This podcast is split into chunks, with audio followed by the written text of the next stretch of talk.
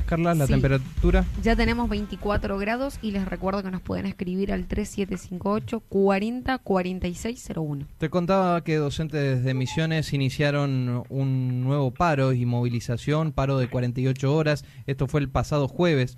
Los docentes autoconvocados de la provincia y organizaciones como UNAM, UTEM, ATE, Tribuna Docente, Conti Santoro, llevaron adelante este jueves un paro de 48 horas acompañando también eh, a distintas manifestaciones, ¿no? Entre ellas, por ejemplo, el acampe que se realizó allí en el mástil de la ciudad de Posadas. Vamos a tomar contacto con Mónica Gurina, ella representa a ATE y también está en el marco de esta lucha docente, docentes que no son recibidos por las autoridades educativas de la provincia para discutir temas tan importantes como, por ejemplo, el salario, las cuestiones sanitarias. Mónica, gracias por atendernos. ¿Qué tal? Buenos días. Un gusto, Gastón, Carla. Hola Mónica, buenos días. Bueno, eh, sabemos que después de este paro, Mónica, ustedes han tenido una asamblea provincial en el día de ayer en la cual debían haber definido las nuevas medidas para esta semana que entra. ¿Cuáles son esas medidas que van a tomar? Sí, eh, la verdad es que esto que vos detallás es así, las organizaciones, los autoconvocados, pero también, Gastón, no quiero dejar de nombrar a nuestros jubilados, que para nosotros son banderas en el marco de un IPS que no le da respuesta a la actualización de sus haberes jubilatorios. ¿no? Estamos hablando de los jubilados de Marea Blanca. Correcto, de los eh, jubilados docentes, que también comprende la situación eh, de despojo y de abandono de todos los trabajadores estatales en el marco del IPS. Eh, los docentes no, no están exentos como jubilados de, ese, de esas maniobras que los dejan sin, sala, sin, jubilación, ¿no? Así que ayer eh, en, en esta increíble jornada, porque fueron dos días muy intensos, Ayer en la Asamblea se resolvió que vamos a continuar con las medidas de fuerza porque no hubo respuesta, porque estuvimos en el Consejo, en el Ministerio de Educación, en Casa de Gobierno y no hubo ningún tipo de respuesta. Entonces, eh, el lunes continúan las medidas, lunes, martes y miércoles, paro sin asistencia a los lugares de trabajo. Y en este caso la concentración y el acampe estará eh, ubicado a la altura de Puerto Esperanza para que todos los compañeros y compañeras que viven en esta zona un poco más alejada de la capital participen, sean eh, protagonistas fundamentalmente de los reclamos y seguramente esto estará compuesto de asambleas, de cortes, de peñas y de todo lo que eh, sirva para dar la más clara expresión de la, del, del malestar y de la necesidad que hay de recomponer el salario, ¿no? Mónica, ayer estuvieron en las instituciones que nombraste. ¿No fueron recibidos o dialogaron pero no hubo acuerdo? ¿Cuál fue la situación que vivieron ayer?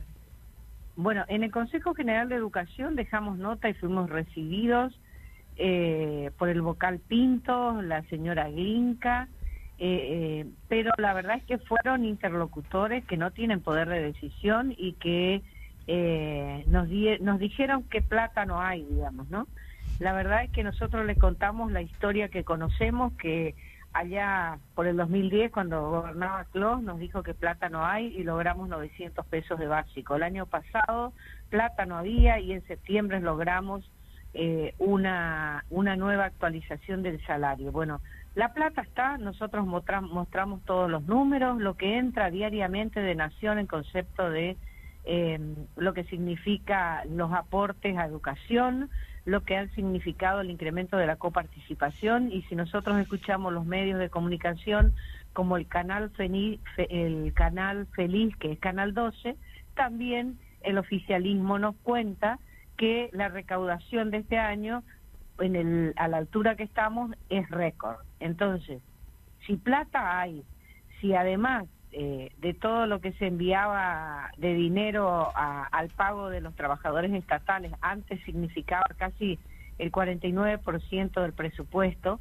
y hoy es de 32, evidentemente el ajuste está en las espaldas de los trabajadores estatales, de los cuales nosotros formamos parte, y por eso nuestra exigencia es que no solamente que incre- incrementen los porcentajes para el conjunto, sino en este caso en el sector docente la reivindicación necesaria en una etapa tan difícil. ¿no? Bien, Mónica, eh, uno de los temas principales es el aumento al básico. Me gustaría preguntarte, ¿cuánto es el básico actualmente y a cuánto lo pretenden llevar o solicitan ustedes llevarlo?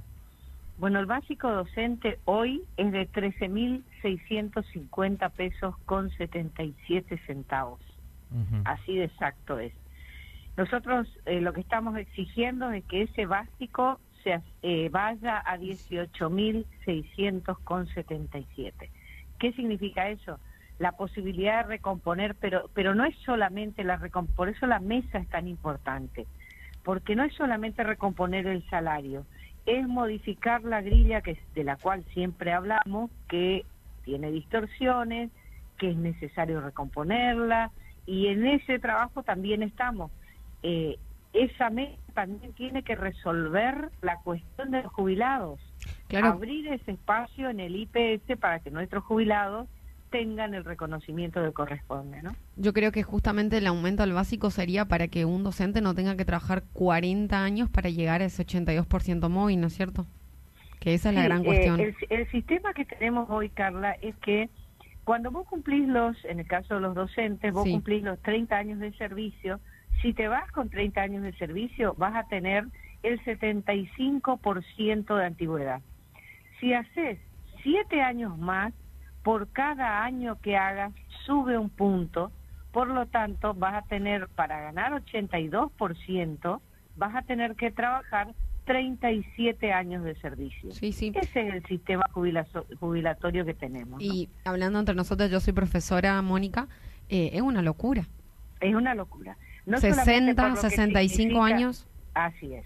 Eh, la edad con la cual tenés que permanecer, porque bueno, tiene que ver también con el reconocimiento de tu historia profesional, quedarte y salir con el máximo de jubilación, pero en muchos casos lo hacemos en desmedro de nuestra salud, cuando hoy, entre el año pasado y las clases virtuales, que eso yo quiero dejar claro porque el gobierno nunca lo dice, el año pasado los trabajadores de la educación subsidiamos la educación pública. ¿Cómo? Pagando internet, banda ancha, cambiando el celular porque no entran los datos, porque no podemos recibir videos, porque no entra, es decir, comprando la computadora o la netbook o lo necesario para trabajar virtualmente.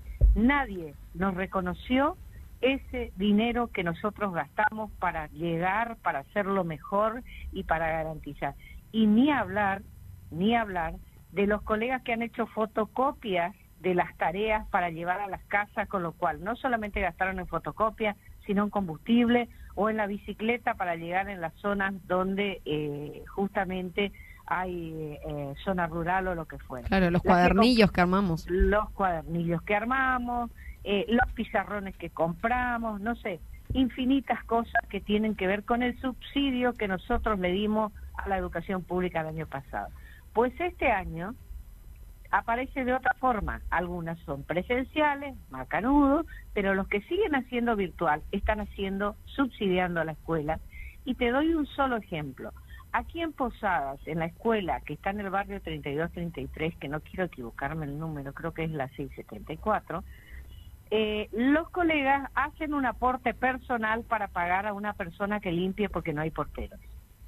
Entonces, esto es lo que no puede pasar. Tiene que haber porteros, que hoy es un personal esencial, en todas las, las escuelas de la provincia, y no solo uno que cargue con 8, con 10 o con 20 aulas. Tienen que haber los porteros necesarios, tienen que estar las cocineras, y estos compañeros tienen que tener no solo estabilidad laboral, que significa la planta permanente, sino también el salario que corresponde y no la miseria que están cobrando hoy. A ver, nos llegan mensajes, Mónica, por ahí para aclarar. Si bien el básico eh, que actualmente tienen es de 13 mil, un docente que recién se inicia, ¿cuánto está cobrando? 40 mil pesos cobra el maestro de grado que recién se inicia con eh, lo que completa el salario, y acá es donde hay que aclarar, ¿no? Hace a principio de año, cuando un docente recién iniciado iba a llegar a los 40 mil pesos, eh, lo que se le paga para completar, porque no llega con el salario en blanco, se le completa con salario, salario en negro y es esa garantía que nosotros vemos en, el, en nuestros recibos, es la garantía provincial que completa esa cifra, ¿sí? Ese salario es el negro. Para algunos es 3.000, para otros es 6.000, para algunos es 10.000. Además, el incentivo. claro. Porque algunos con la suma del incentivo llegan a 40. Es que sí, es que sí, Carla. Sí, sí, sí. Porque el incentivo es parte del salario. Del sueldo, sí. Entonces, cuando vos, vos sumás lo que cobraste a fin de mes, que es tu salario, lo que cobraste por incentivo, más la garantía, te tiene que dar los 40 mil pesos. Además, si por ahí sos, eh, tenés un cargo y tenés algunas horitas, quizás no llegas a los 40, pero ya no te pagan esa garantía. Quedas en 36 y en 38 porque hay colegas que le pasó esto este mes. Así es. pero esa, es la injusticia del sistema, Carlos. Sí, sí, sí. Porque deberían cobrar. Eh, y sin embargo, han modificado caprichosa y arbitrariamente el criterio con el cual pagaban la garantía. Al principio empezaron a pagar a, eh, al conjunto, tomaban todo tu salario y si vos no cobrabas 40, te eh, completaban. Ahora toman por cargo por persona y entonces a lo mejor alguien te cobra 45 mil pesos eh, porque tiene eh, un cargo de maestra, suponte, y además es profesora y tiene máximas horas y demás, eh, toman el cargo, uno de esos cargos que no completa 40 y se lo completan. Entonces, a lo mejor alguien con mínima antigüedad cobra más que alguien, que otro colega que tiene más antigüedad. Y esta es la arbitrariedad que nosotros denunciamos, ¿no? Mónica, preguntarte por ahí, ¿van a estar estos tres días en Puerto Esperanza? ¿Vos te vas a ir para allá? Eh, así es, eh, yo me estaría yendo el martes recién porque el lunes tengo varias presentaciones, no solamente la de la comunicación del paro, sino otras cosas que habían quedado pendientes, me estaría yendo el martes, pero sí vamos a estar y van a llegar compañeros de la provincia hasta ese lugar donde va a ser eh, el lugar donde le vamos a decir al gobierno que no vamos a claudicar, no nos resignamos y esperamos que aparezca esa convocatoria a la mesa de diálogo que solucione todos los los problemas que tenemos, ¿no?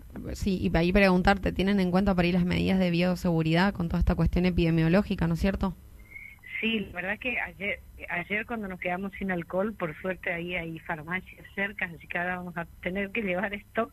Porque cada vez son más, más docentes los que se suman. Ahora, Mónica, ya eh, para finalizar, me gustaría preguntarte cuánto está afectando esto a las clases en misiones. Y yo te diría que mucho eh, y mucho más en el interior que en Posada. Eh, los grados de adhesión son muy importantes y se siguen sumando. Eh, lo que a lo mejor pudo haber sido más tibio al principio, hoy está consolidándose porque vos te estás dando cuenta que cada vez que te vas al súper, que cada vez que pagas los servicios, y ni hablar de hoy que también aumenta la nafta, no te alcanza, no llegas y antes nosotros decíamos, uh, mira qué bueno el que cobra 100 mil pesos. Hoy, una familia que cobre 100 mil pesos no le sobra un peso, porque todo se imputa a sobrevivir, a lo que significa. Eh, ni pensar si querer si querés construir, ni pensar si querés soñar en tener un auto, digamos, ¿no? Entonces, eh, como que nos han quitado los sueños y eso es lo que nosotros no podemos permitir y no podemos permitir que existan colegas que cobren, eh, que sean sostén de hogar y que hoy estén cobrando 40 o 45 mil pesos. Mónica, te agradecemos por tu tiempo y ojalá este conflicto sea destrabado lo antes posible. Sí, es lo que soñamos todos. Nuestros lugares en el aula, haciendo lo que sabemos hacer, eh, así que esperamos que así sea. Muchas gracias, Mónica. Buen fin de semana. La teníamos entonces. Reiteramos, paro de 72 horas que comienza el lunes se extiende martes y miércoles con acampe en, Puerto Esperanza. LRH 723, Chimirai FM, tu compañía de cada día.